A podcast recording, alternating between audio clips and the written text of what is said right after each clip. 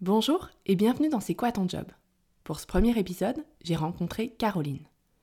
Caroline est journaliste, mais il y a eu plusieurs étapes pour elle avant d'exercer ce métier. Pour savoir comment elle est arrivée jusque-là, comment aujourd'hui elle obtient ses interviews, quelles compétences il faut avoir pour globalement s'en sortir dans ce métier, je vous laisse écouter la suite. Bonne écoute Bonjour Caroline. Bonjour Clémence. Merci de m'accueillir chez toi, euh, du coup pour euh, t'interviewer et euh, finalement nous raconter tout ton job de, de journaliste. Avec plaisir. Dis-moi alors, c'est quoi ton job? Eh bien, donc je suis journaliste, en effet, je suis reporter pour la radio et la télé. Ok. Alors concrètement, ça ressemble à quoi ton quotidien? Eh bien, euh, mon travail, c'est d'aller sur le terrain, à la rencontre euh, des gens, essayer d'observer, de voir ce qui se passe, de discuter avec mes différents interlocuteurs pour euh, rendre compte de tel ou tel sujet et ensuite de, bah, de sélectionner ce qu'ils m'ont dit, ce que j'ai envie de raconter pour en, faire un produit, un reportage, comme on appelle ça, qui fait environ une minute. C'est un peu, un peu. Ok. Euh, finalement, euh, donc tu es journaliste pour euh, les, le quotidien, pour les, les news. tu as hésité pour faire une spécialisation ou, ou c'était une évidence pour toi? En fait, euh, je suis ce qu'on appelle une reporter infogénée, c'est-à-dire que je traite de tout. Euh, j'ai pas de domaine de spécialisation. Après, euh, j'ai des affinités pour tel ou tel sujet. Je suis plus contente quand je fais par exemple des sujets qui traitent de l'agriculture ou de l'environnement, etc. Mais après, je fais vraiment de tout. Euh, c'est pas un choix de ma part, mais. Enfin, si, quand même un peu, parce que j'ai pas voulu m'enfermer me, dans, une, dans une matière pour l'instant. En fait, c'est très formateur, à mon sens, de faire des infogénées parce qu'on traite de tout et, euh, et on peut euh, aborder n'importe quel sujet au quotidien. Je dis pas que je voudrais pas me spécialiser plus tard. Il y a des matières en effet euh, qui me plaisent plus que d'autres. Il y a l'environnement, l'agriculture, il y a aussi la police-justice que j'adore et j'adorerais faire plus tard. mais pour l'instant, ça me va bien, voilà, de faire ce qu'on appelle ces infogénées, de faire un peu de tout. Concrètement, est-ce que tu peux nous raconter à quoi ressemblent tes journées? Alors, j'ai pas de journée type, même si je peux avoir en effet des horaires quand même dans mon planning, hein, voilà.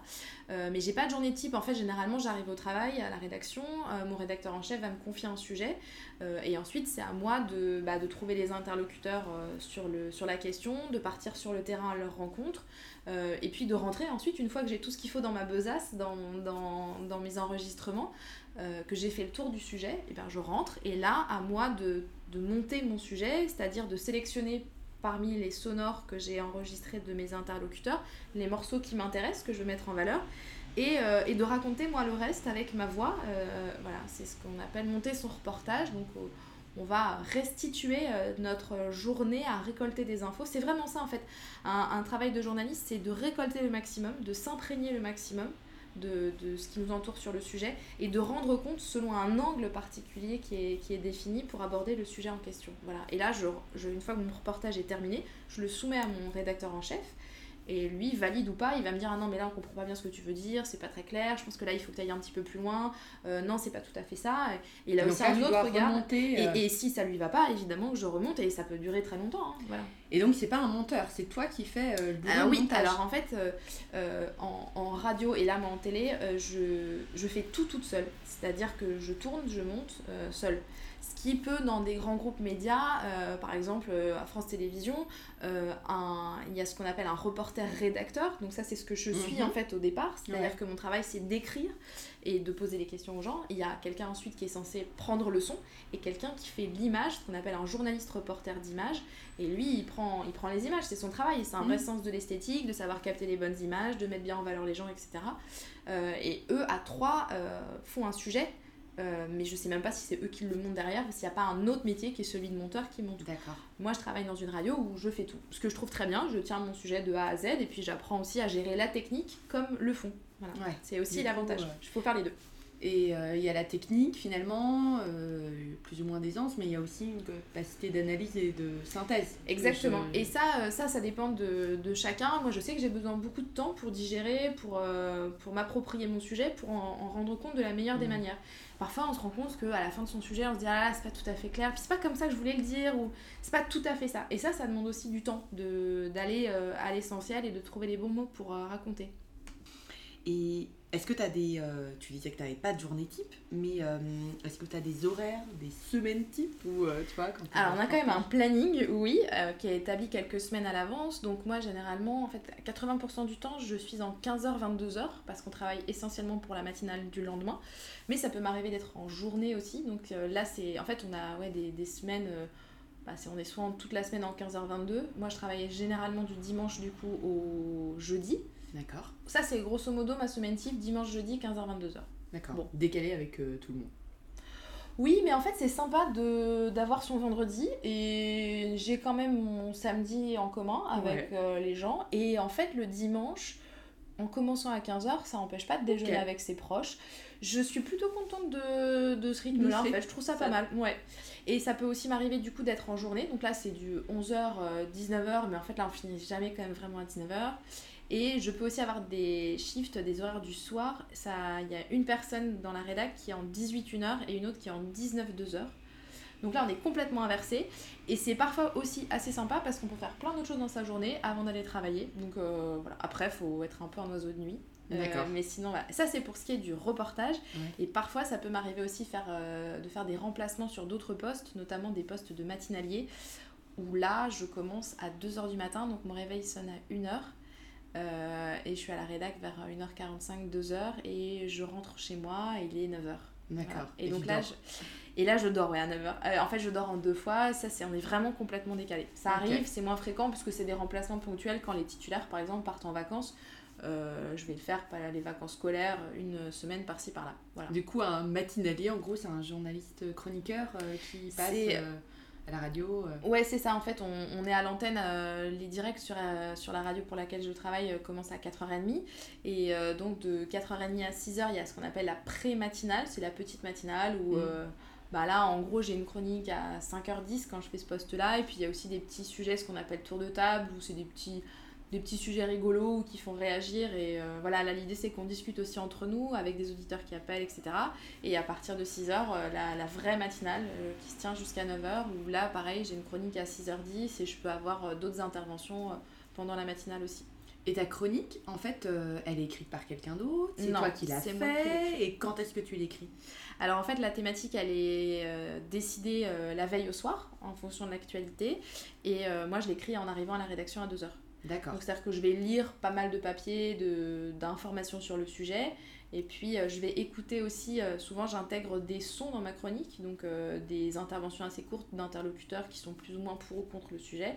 Et, et donc j'écoute tout ça et j'écris en fonction. D'accord. Et donc j'écris à t'écris et après tu passes en direct. Et après je passe en direct avec mon avec ton papier devant moi. Et euh, c'est validé par quelqu'un, ton rédac chef, pareil euh, Ça, je peux le soumettre à relecture, euh, oui, si besoin. Mais là, le matin, on fait un peu confiance quand même aussi aux gens qui sont en place. Mais si besoin, il y a un rédacteur en chef qui est là évidemment présent pour les journaux et à qui ça m'arrive de faire relire parce que je suis pas sûre de telle ou telle formulation. Et puis souvent, c'est bien de faire relire à quelqu'un pour savoir si on est bien intelligible dans ce qu'on veut dire. Et lui, le rédac chef, son job, c'est quoi? Le rédacteur en chef, en fait, le matin, il est là. Euh, c'est assez intéressant de savoir comment une matinale se construit, c'est-à-dire que euh, il accompagne les deux présentateurs de journaux euh, dans la construction de ces journaux. Et donc, en fait, ils arrivent tous à 2h du matin. Ils écoutent tous les sujets qui ont été produits par les reporters, dont je fais partie le plus souvent mmh. du temps. donc, c'est environ 30 sujets qu'ils écoutent. Et ensuite, en fonction de l'actualité et de la hiérarchie de l'information, ils vont décider bah, quel sujet passe à 6h, à 6h30, à 7h, à 7h30, à 8h. Et, dans quel ordre ça se passe c'est le rédacteur en chef en co-décision avec ses journalistes. Ouais, exactement. Voilà, il va dire ah non, euh, aujourd'hui euh, c'est plus évident. Euh, je sais pas, il peut y avoir j'en sais rien, un actu euh, économique et social hyper fort, bah, ça va être le reportage euh, sur place avec. euh, euh, par exemple, une- il y a une, une décision de justice sur la fermeture euh, d'une usine, euh, etc. Et ben, on peut avoir, par exemple, en ouverture du journal, le reportage de la reporter ou du reporter envoyé sur place pour raconter l'état d'esprit euh, bah, des salariés quelques heures avant la décision. Ça, ça peut. euh, et il va dire, ah bah non, ça c'est ça, c'est l'actu du jour. Au contraire, faire le choix de dire non, on le met en deux ou en trois. Euh, voilà. Et généralement, il y a des sujets, par exemple le sport, c'est plutôt en fin de journal, ce genre de choses. Il y a combien finalement parmi tous tous les reportages que vous, vous avez fait la veille? Qui sont passés euh, parmi les... Tu parlais d'une trentaine Alors, euh, grosso modo, euh, je dirais que 20 sujets vont passer. Mais tout va dépendre, c'est-à-dire qu'il peut aussi y avoir une grosse actu dans la nuit.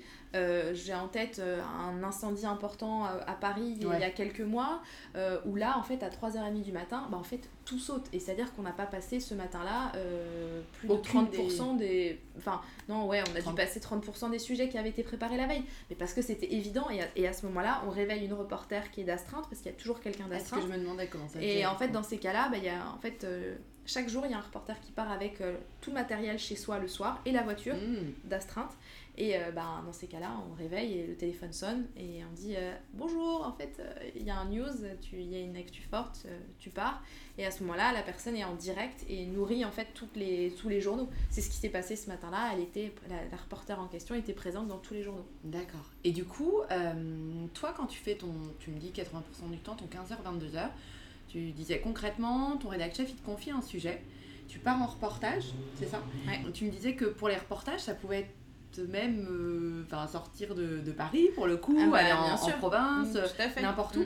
Donc tu dois avoir... euh, Bah, faut toujours être prêt. Mhm. Voilà, faut toujours être prêt à partir. C'est-à-dire que quand je ferme ma, ma porte à clé le matin, bah, parfois je sais pas si je vais revenir le soir. Alors, c'est pas tous les jours évidemment, mais ça fait partie euh, du jeu et on le sait et ça fait partie du job en fait. C'est vraiment une notion qu'il faut avoir quand on est reporter comme ça. Bah, S'il y a une grosse actu, bah, on part. S'il y a un attentat à l'autre bout de la France, bah, évidemment que qu'on y va.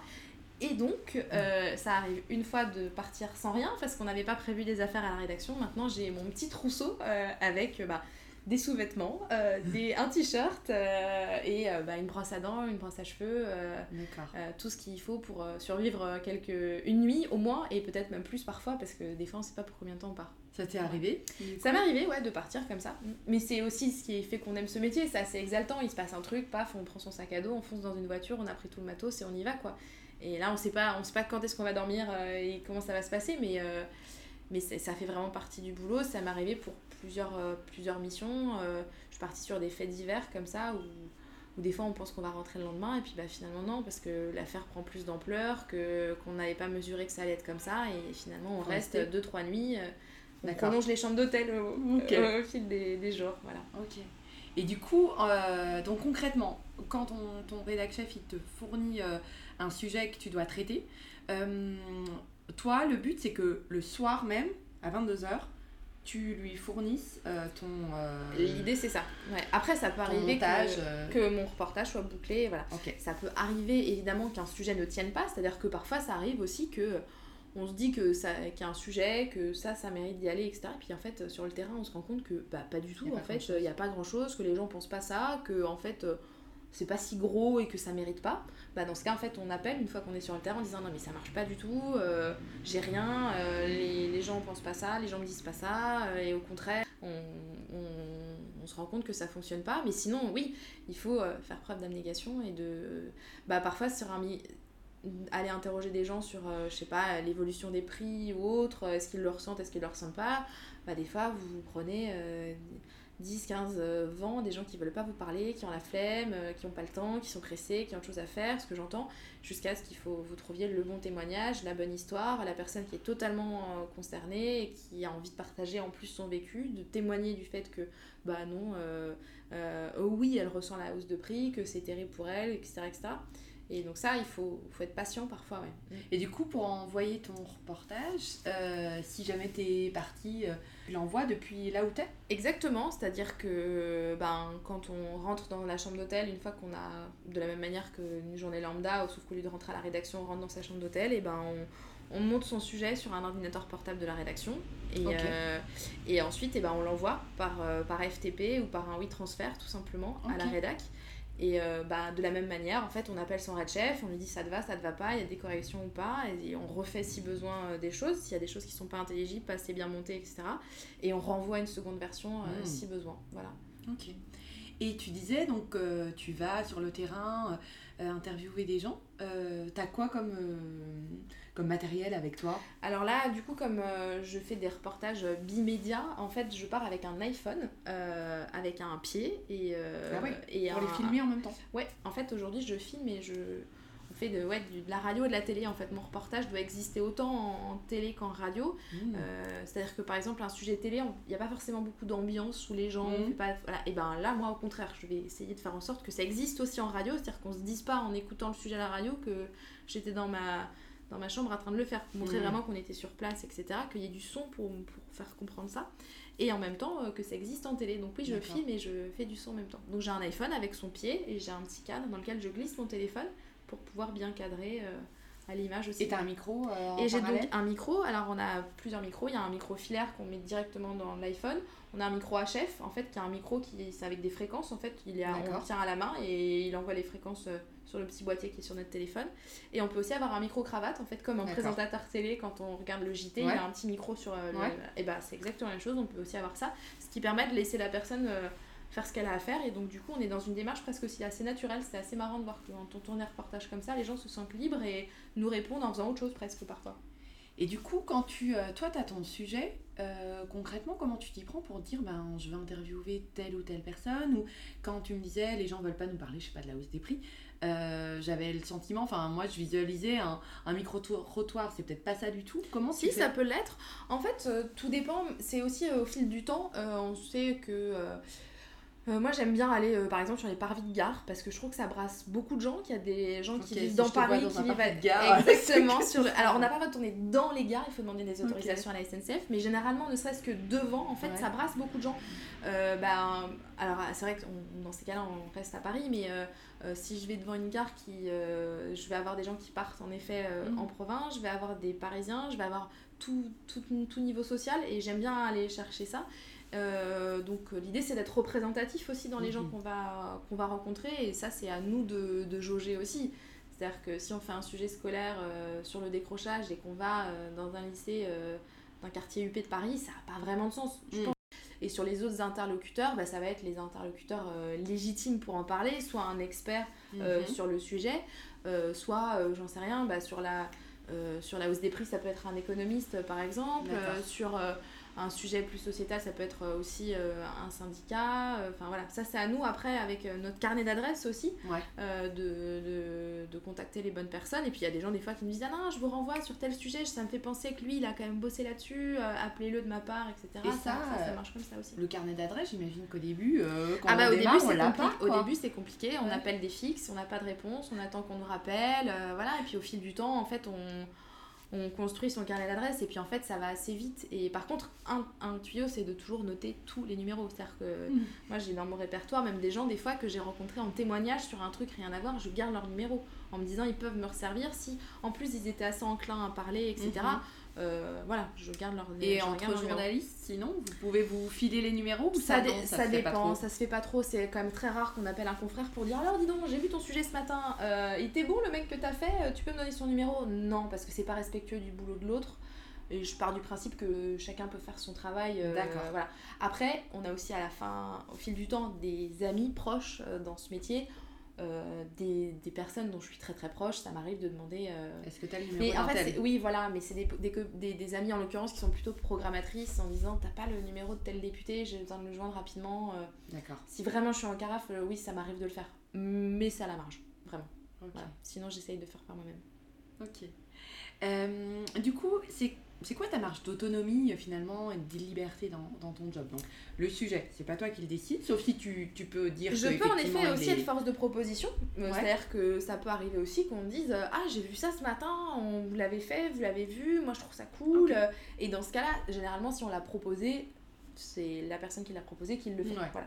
Donc ça c'est un premier point. Et sinon l'autonomie, ben, ça va être dans, ben, dans ce qu'on ce qu'on disait, le choix des interlocuteurs aussi, c'est-à-dire que j'ai généralement la confiance de mon rédacteur en chef pour euh, contacter les gens qui me semblent justes ou d'aller là encore une fois euh, là où bon me semble pour tourner mes, mes, euh, mes témoignages de gens lambda.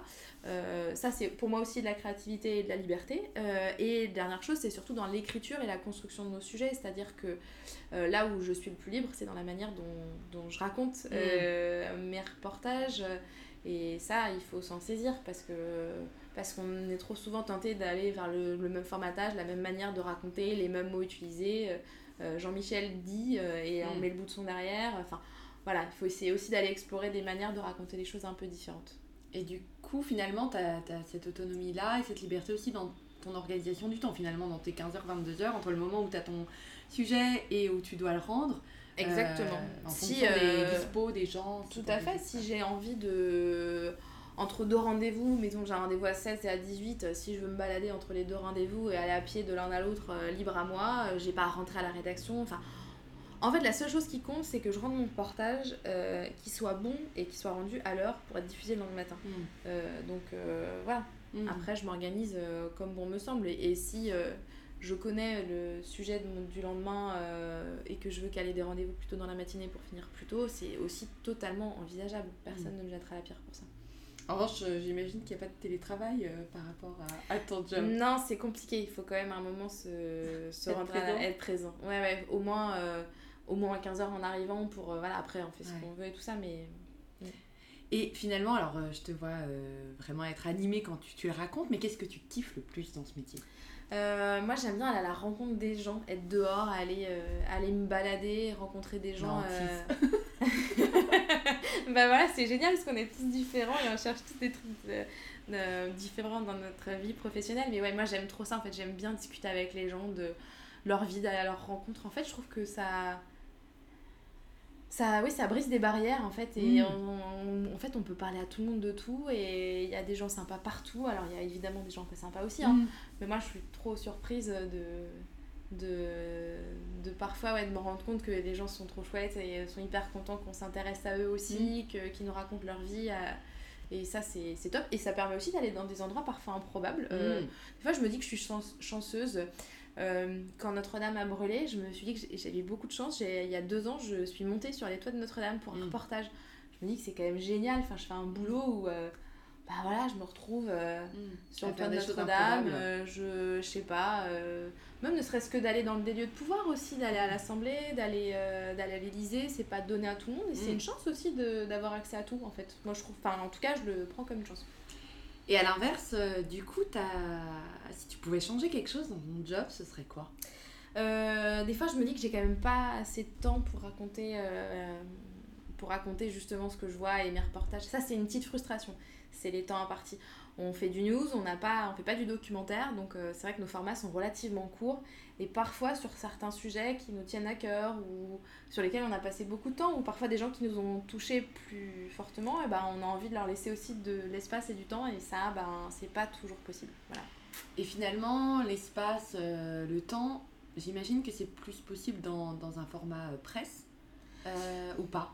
Oui, on peut avoir. Euh, c'est sûr que sur une grande enquête euh, du monde, on va avoir plus de temps que moi euh, dans, dans, mon reportage radio, c'est évident. Mais après, l'idée c'est de faire passer un message et de toucher les gens aussi. Donc des fois, j'essaye de me rassurer en ce sens-là, c'est-à-dire que je me dis peut-être que je touche plus de monde, même en ayant un format court, et je, parle au moins d'un sujet qui va toucher plus de monde que qu'en presse écrite. Mais bon, je sais pas. Après, chaque, en fait, chaque média a ses qualités, ses défauts mmh. et et il faut juste en avoir conscience avant de se lancer dans, dans tel ou tel média. Justement, toi, comment tu as choisi euh, ce, ce média-là, de la radio, maintenant, euh, bimédia versus, euh, versus l'écrit? Bah en fait au départ je voulais vraiment travailler dans la presse écrite, je crois que je trouvais ça très prestigieux, ça me ouais, je trouvais ça beau de poser des mots, d'avoir le temps. C'était un peu chic presque mmh. de se dire qu'on pouvait publier des articles un jour dans le Monde, dans Libération, dans le Figaro, enfin je sais pas. Et euh, en fait, j'ai rencontré la radio, et je dis vraiment rencontré parce que je crois que je mesurais pas à quel point ça allait me plaire. Euh, et je crois que ça faisait pas d'ailleurs partie euh, forcément de mon quotidien. Enfin, je n'ai mmh. pas été biberonnée à la radio comme certains le sont et en parlent comme ça. Moi, ça faisait pas forcément partie de, ouais, de, de mon quotidien. Mais euh, en 2013, la première fois que je mets les pieds dans un studio radio, que j'entends les jingles, l'intensité d'une régie, parce que c'est un endroit où ben ça envoie quoi en Mm. termes d'énergie on sent qu'il se passe des choses et d'entendre et de voir de l'autre côté de la vitre ces présentateurs qui juste se parlent presque entre eux et finalement à travers le micro touchent des tas de gens ça m'a euh, ça m'a scotché quoi j'avais euh, limite des frissons de me dire genre waouh c'est intense quoi il se passe des trucs C'était une rencontre. Ouais, vraiment, j'ai adoré ça. J'ai adoré l'adrénaline du direct et j'ai adoré euh, la proximité, la chaleur de la radio, l'intimité que ça peut avoir. On va vraiment dans la vie des gens alors qu'on est dans un studio, que ça peut paraître impersonnel, en fait pas du tout. Et ouais, bah, j'ai adoré, j'ai vraiment voulu rester dans ce milieu-là. Et maintenant, je fais de l'image et euh, je m'en amuse aussi. Ouais. Je trouve ça finalement plutôt chouette. On, je découvre des choses, j'apprends et c'est aussi très agréable. Et on peut aussi, voilà, euh, euh, aller à l'encontre de ses convictions et se dire genre finalement c'est chouette et je m'amuse beaucoup beaucoup en faisant de l'image. Ce qui n'était pas était- ce pas que je pensais euh, au départ. Voilà.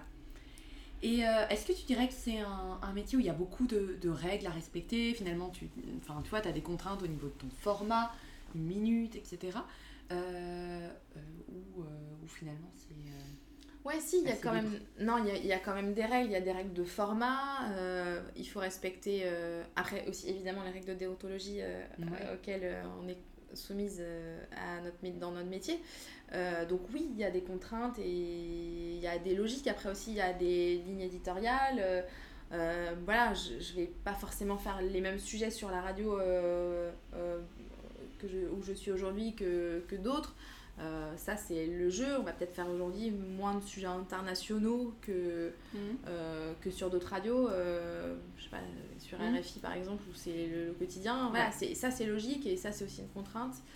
Mais non, je vois pas. Enfin, moi, je les vois pas. Tu les vois pas comme ça Bah, en fait, c'est les règles du jeu, quoi. Ouais. C'est, c'est comme ça et bon, on peut pas Mhm. trop faire autrement, quoi. Ouais, Mm. mais tu- si tu les as bien intégrés, c'est Ouais, c'est ça, ça toi, fait partie, c'est les formats. euh, je vais pas faire un sujet de 5 minutes euh, Mm. aujourd'hui, bon bah c'est comme ça, peut-être que Mais je le tu, ferai tu- ailleurs. tu euh, te- finalement, tu trouves ton truc au sein de ces règles-là, une fois que tu, tu les as bien intégrées. Ouais.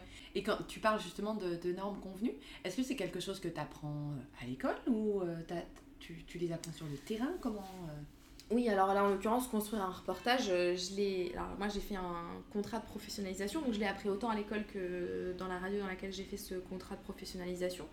Mais oui, ça s'apprend. On apprend à construire euh, des sujets. euh, c'est comme si toi je te demande de raconter une histoire, tu, euh, tu- tu vas avoir un début, une fin. Enfin, c'est des choses qui paraissent logiques. Là, c'est un peu pareil. On a une accroche, on a une chute. Ouais. Enfin, ça, ça se rejoint un peu en fait. C'est- aussi des règles de bon sens. C'est-à-dire que au-delà de se dire que c'est des règles, des, des, Ouais. de- de- c'est à un moment euh, toute histoire a un début un milieu et, et une fin en fait c'est juste de la logique bah sauf que dans le journalisme ça s'appelle une accroche et une chute en fait c'est Ouais. voilà Ok. Et est-ce que c'est un métier que, que tu as toujours voulu faire ou euh, finalement Euh, bah en fait quand j'étais plus petite je voulais être styliste et je hum, dessinais des robes euh, tout le temps. Mais Ouais. bon ça s'est calmé. Il faut croire que j'étais pas si bonne dessinatrice. Et non c'est un métier ouais, que j'ai quand même très vite envisagé. Je me souviens en TPE c'est les travaux personnels qu'on fait en première euh, qui sont un peu des projets libres euh, pour, euh, pour les lycéens. J'avais fait un truc sur l'avenir de la presse où on avait fait un journal. Enfin, D'accord. j'étais déjà limite engagée quoi en disant attention oh, les médias tout ça donc non c'est quelque chose qui m'a toujours toujours donné envie et Mais donc pas toute petite. mais pas toute petite non c'est je sais pas alors après il y a eu toujours Enfin, c'est-à-dire qu'il y a toujours eu un journal posé sur la table de la cuisine, Ouais. il y a toujours eu le JT allumé à 20h. J'avais un, un rapport à l'information qui était pas contraint, mais Mhm. qui était quand même euh, présent qui était présent. Euh, et puis après, dire comment c'est né, je sais pas, j'ai le souvenir vraiment très précis de, des attentats du, du 11 no- euh, septembre et de, de ces images folles euh, des deux tours du World Trade Center qui s'effondraient. Et d'être vraiment dans l'incompréhension face à ça et de, de regarder euh, le, le JT là avec un truc de waouh, il y a des gens là-bas qui sont en train de me raconter ce qui se passe, c'est fou. Enfin, sans faire du storytelling et sans revoir Mhm. l'histoire, etc. Mais il y a quand même quelque chose, je pense, de qui m'a frappé en tout cas euh, à ce moment-là où voilà. D'être un peu au cœur de, de ce qui se passe peut-être ouais, ouais, peut-être et après très vite c'était aussi l'idée de de voyager, de bouger, de rencontrer des gens. Ça, y a, j'ai toujours eu ce, ce Mm. truc-là quand même, ouais. Mm. Et euh, du coup, tu t'es. Euh, t'as pris. euh, t'as fait direct les études pour, pour ça Non, pas ça vraiment. C'est là où le bas blesse. C'est que, non, en fait, j'ai fait des études assez généralistes. En fait, je voulais faire Sciences Po, euh, puis une école de journalisme reconnue par l'État et la profession. Enfin, le parcours Mhm. parfait. Sauf que ça s'est pas vraiment passé comme ça parce que j'ai pas eu Sciences Po d'abord. Donc, j'ai Mhm. fait une classe préparatoire littéraire. Ensuite, j'ai fait des études de droit. Et à la fin de mes études de droit, je crois que j'étais un peu découragée par le système universitaire qui me correspondait pas vraiment. Euh, j'avais envie de bosser en fait. Ouais. J'avais envie de, de rencontrer l'entreprise, de, de, de, ren- enfin, voilà, de, travailler. Et euh, donc euh, à ce moment-là, j'ai fait une école de communication où j'avais pas mal de stages. Et je suis rentrée en fait comme ça dans l'univers médiatique par, un, par un stage en fait dans une radio musicale, mais voilà, je faisais de la com. Et c'est comme ça en fait que ça s'est fait. Et j'ai repris très tardivement mes études pour faire du reportage parce que j'ai repris mes études en fait il y a un peu plus de deux ans et demi, euh, où j'ai fait deux ans de contrat pro en alternance, euh, du coup, dans une grande radio euh, nation. Et, et voilà. Mais ça a été un, un chemin. Un chemin. Et, euh, Ouais. et qu'est-ce qui fait que tu t'es pas euh, lancé direct? Donc, c'est euh, le fait de ne pas avoir eu Sciences Po au départ et tout? Ouais, je. En fait, il y a eu un découragement vraiment à un moment Ouais. après ma licence de droit. Je j'avais plus envie de repasser les concours pour passer ces écoles de journalisme, euh, pour entrer dans ces écoles de journalisme. Euh, et. Ouais, en fait, je m'étais fait un peu une raison. J'étais résignée à, ce- à ce moment-là. Parce qu'on Parce disait qu'on me disait que euh, j'allais jamais y arriver, que c'était méga bouché, qu'il n'y avait pas, euh, il y avait pas d'emploi, etc. Et je me suis dit, en fait, en faisant de la com dans les médias, peut-être que je m'en satisferais. Peut-être que du coup, je garderais non, Hmm. pas trop loin le, le métier de mes rêves, et voilà. Et en fait. euh, Un- une version un peu dégradée de ton métier de ouais, rêve c'est ça, exactement. pour toi. Et en fait, euh, c'est pas du tout que je dénigre euh, le métier d'attaché de presse que j'ai Mm. fait euh, pendant deux ans, mais pas du tout. C'était, c'est un super taf et Mm. j'aimais bien ce que je faisais, mais il me manquait un truc en fait. Hmm. Et je l'ai compris assez vite. Et en fait, il- la radio pour laquelle je bossais à l'époque m'a donné ma chance. C'est-à-dire que j'ai quand même pu rejoindre la rédaction. Donc euh, j'étais ce qu'on appelle assistante d'émission. Alors ça a différents métiers, euh, enfin ça a différents noms suivant Ouais. les, les, les médias en question, mais ça soit producteur, soit attaché de production ou assistant d'émission. En fait, clairement, c'est de la programmation, c'est-à-dire que votre travail, Mhm. c'est de caler des invités en fonction de l'actualité euh, pour telle ou tranche, telle tranche d'information. Ok. Moi, je travaillais sur le 18-20 et mon travail tous les jours, c'était d'arriver à la rédaction et en fonction de l'actu, de trouver le meilleur interlocuteur pour parler de tel ou tel sujet. Donc là, tu devais déjà appeler et essayer d'avoir déjà les là, numéros. exactement, c'est là où en fait j'ai commencé à constituer mon carnet d'adresses. Et, et en soi, c'était hyper intéressant parce que j'étais au cœur de, de la construction d'une tranche d'infos. C'est-à-dire que tous les jours, on arrivait, on se disait genre, qu'est-ce qui aujourd'hui mérite un invité? Qu'est-ce qui aujourd'hui fait l'actu? Qu'est-ce qui aujourd'hui va intéresser les gens, etc. Et euh, c'était passionnant. J'ai rencontré euh, des gens géniaux avec qui j'ai bossé ces années-là. Mais au bout de trois ans, je me suis dit, oh là là, il manque toujours un truc. Et qui, en fait, je pense, euh, était assez évident en moi Mm. et était déjà là. Mais j'avais envie, en fait, déjà d'être sur euh, le terrain Le et de terrain. rencontrer les gens et de sortir et de pas être caché derrière mon téléphone. Et d'ailleurs, j'avais toujours cette frustration de me dire, en fait, les gens, J'aimerais j'aimerais. Ouais, j'aimerais les rencontrer. euh, Ouais. voilà, j'aimerais les rencontrer et, euh, et discuter avec eux, de Ouais. voilà, faire avancer les choses comme ça. Et puis, bah, au bout d'un moment, j'ai sauté le pas et j'ai repassé des concours et je suis retournée à l'école. Et du coup, tu dirais quoi des gens qui. euh, euh, des élèves, je sais pas, de, de, de lycée ou un peu plus tard même, ou même en reconversion, qui s'intéressent au journalisme? Bah, faut y croire et faut, faut, faut vraiment y croire et ne pas lâcher. Faut travailler, euh, se donner les moyens de, de réussir et, euh, et ne, oui, croire en ses rêves, quoi. Parce que faut pas. Évidemment, c'est dur, évidemment qu'il y a beaucoup de concurrence, etc. Mais je crois qu'on peut quand même réussir à faire ce métier et il faut pousser les portes, quoi. Faut Mm. vraiment pas hésiter. Et oui, c'est hyper concurrentiel, mais bon, bah voilà. Faut, faut, faut bombarder euh, euh, de CV, de mails, de maquettes.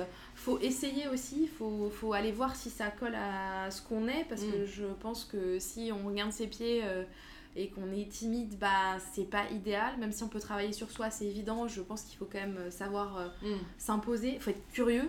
Si, euh, Mm. si on est vite blasé et que rien nous intéresse, bah là clairement, euh, enfin faut pas pas y le aller parce que parce que je pense qu'il n'y a rien de pire qu'un journaliste euh, blasé qui sait déjà ce qu'il va aller chercher sur le terrain parce qu'en fait ça Ouais. c'est le, le- le pire des écueils c'est de, de savoir déjà ce, qui- ce que les gens vont nous dire. Ça non. Ouais. en fait on sait jamais. Et c'est la, la magie du truc c'est qu'on on est, on est souvent surpris de ce que disent les gens. Voilà.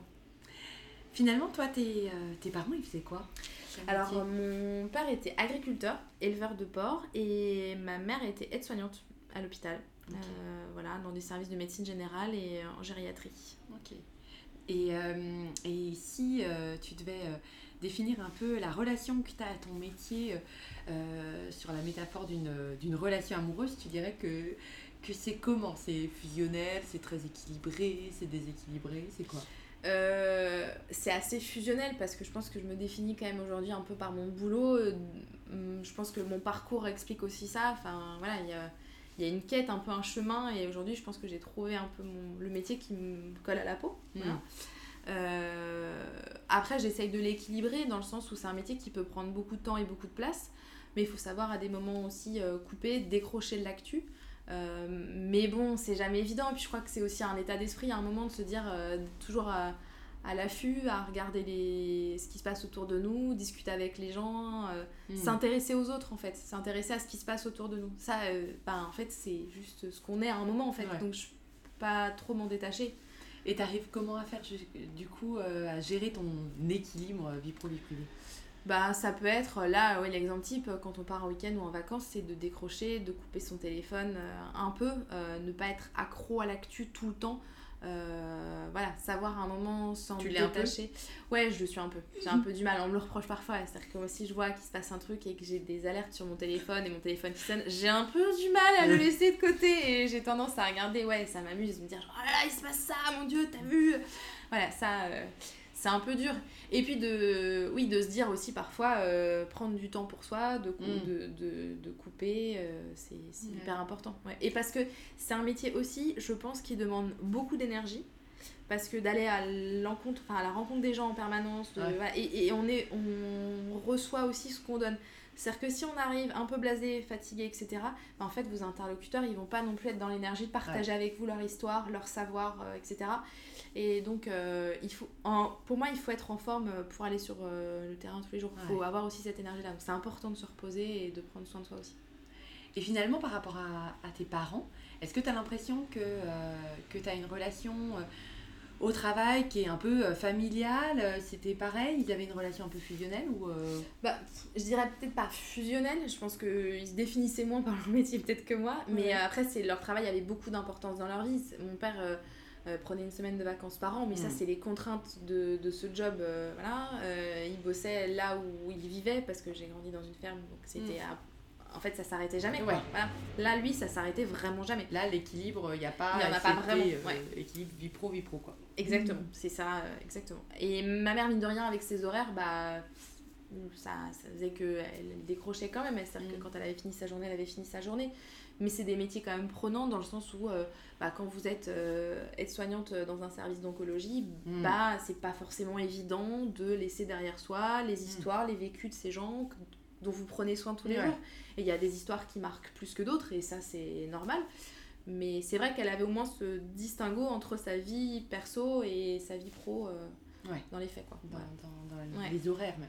Exactement. Et, et pour toi, qu'est-ce que tu aimerais dire à, finalement euh, ces personnes aujourd'hui qui, euh, qui euh, décrient un peu le journalisme, qui se disent que, que voilà. Qu'on est tous des vendus, ouais, bah, enfin que qu'on essaye tous, je crois, de faire ce métier du mieux qu'on peut et qu'il y a des gens bien qui font ce métier et qui ont vraiment conscience aussi de la responsabilité qui pèse sur nos épaules. Je crois que vraiment ça c'est un truc on, on sait qu'on a une responsabilité et qu'on a le droit d'être critiqué, jugé pour notre travail, mais à un moment, on, le fait correctement. Enfin, moi, j'ai pas rencontré de confrères où je me dis, oh là là, comment il bosse et euh, ça va pas de faire ça, il a pas travaillé, euh, il a monté son interview à l'envers, euh, il a déformé les propos des gens. Enfin, je n'ai jamais rencontré un confrère mmh. qui travaillait comme ça. Donc, après, il y a des gens peut-être plus ou moins besogneux, mais ça reste des gens quand même sérieux. Et après, c'est peut-être à nous de faire plus œuvre de pédagogie pour redorer notre blason aussi. Hein. Là, la crise des Gilets jaunes a aussi permis ça. C'est-à-dire que sur le, sur le terrain, bah, on m'a beaucoup interrogé sur la manière dont on travaillait, euh, euh, comment euh, bah, se construisait par exemple un journal, pourquoi. Des manifestants qui Ouais, bah, ou des. Enfin, en l'occurrence, pour réussir à avoir une interview de ces manifestants, il a fallu que j'explique que j'allais pas transformer leurs propos, par exemple. Hmm ce qui paraît pour moi être du bon sens, mais en fait aujourd'hui on est obligé d'en arriver là pour établir la confiance en fait. Et ça c'est un peu c'est un peu dur et c'est plutôt le message. Faites-nous confiance comme bah, à un moment où vous faites confiance à votre médecin quand, mm. quand il vous dit que vous avez telle ou telle pathologie, bah en fait faites-nous aussi confiance sur le fait qu'on est des gens sérieux et qu'on respecte la déontologie qui nous, qui nous, incombe euh, forcément en fait. Donc euh, moi ça me viendrait jamais à l'esprit de, de travestir les propos de quelqu'un. Enfin je mm. sais même pas. Enfin après, c'est un rapport, mais ça me vient même pas à l'esprit, ouais. Donc, du coup, ça me choque d'autant plus quand on me le reproche en me disant, mais je, hmm. je comprends pas, enfin. Et euh, toi, finalement, le, le, sens que tu trouves dans, dans ton job aujourd'hui, quel, quel, sens il fait pour toi? Ben, là, par exemple, en ayant passé euh, quelques jours à faire œuvre de pédagogie, par exemple, sur les institutions européennes, je me dis que ça, c'est ça a du sens, en fait, d'expliquer aux gens comment fonctionne la technocratie de, de Bruxelles pour peut-être qu'ils aillent voter euh, ensuite, je trouve ça chouette. Et je me dis que là, il y, a, y a un sens à ce que je fais. Et après, bah, raconter, euh, raconter ce qui se passe, essayer de, de décrypter le vrai du faux, ne pas aller dans le sens de certains politiques, etc. Essayer de... Donc finalement ouvrir euh, les gens sur, sur le monde. Ouais, c'est ça, exactement. Essayer de leur raconter que ben, à côté de chez eux, ils se passe... Et puis se forger leur opinion par eux-mêmes en Exactement, exactement. L'idée c'est de de démocratiser aussi le, le, savoir peut-être et de, de, raconter ce qui se passe et de décrypter aussi euh, certains discours parfois un peu euh, compliqués et, et, coupés de, de la réalité. Merci Caroline. Merci Clémence.